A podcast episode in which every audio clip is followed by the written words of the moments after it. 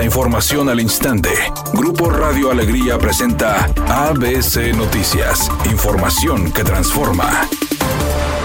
¿Qué tal? Muy buenas tardes, esta es la información. Mientras Movimiento Ciudadano se da a desear por los integrantes del Frente Amplio por México, las voces en torno al grupo de oposición afirman que es el mejor camino frente a la elección de 2024. Si Movimiento Ciudadanos y sus líderes nacionales y el gobernador Samuel García anteponen el bien por México por arriba de sus intereses partidistas y personales, se van a sumar al Frente Amplio por México, así lo dijo Hernán Salinas, líder del PAN en Nuevo León, durante un evento para registrar a quienes decidirán al líder del frente, el panista afirmó que el frente no pertenece al PRI, al PAN o al PRD, sino que se trata, dijo, de pensar en lo mejor para México a través de un proyecto con espacio para todos.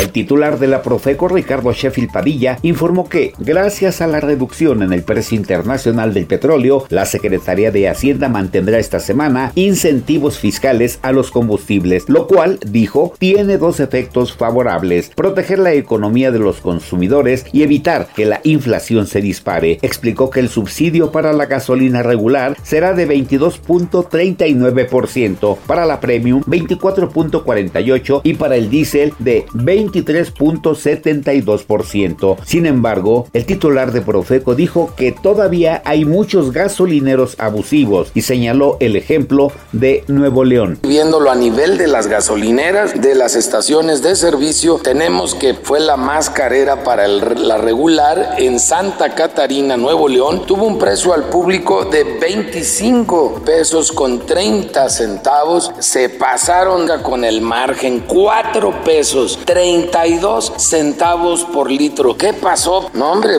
dense la vuelta, no falta otra gasolinera ahí cerquita, sobre todo en Nuevo León, donde puedan cargar y en la región en general.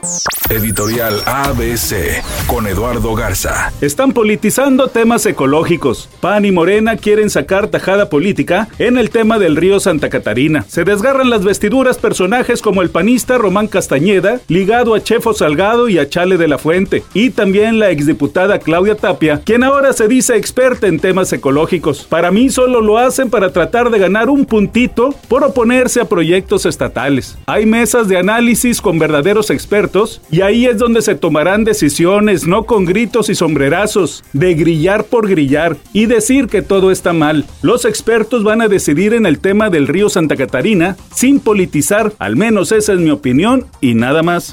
El actor Jamie Foxx, quien estuvo hospitalizado por una complicación médica en abril, actualizó a sus seguidores sobre su estado de salud y aseguró que fue al infierno, pero que volvió. Dijo que pasó por algo que nunca pensó pasar y dijo también que sabía que mucha gente estaba esperando o queriendo escuchar actualizaciones, pero que simplemente no quería que lo vieran mal. El ganador del Oscar, en un clip, trata de contener sus lágrimas mientras relata su experiencia en el hospital, donde aprovechó para aclarar los rumores sobre si está paralizado o ciego. Dijeron que estaba paralizado pero no lo estoy. Mi camino hacia la recuperación también tuvo algunos baches. Regresaré y podré trabajar, según dijo el actor de 55 años.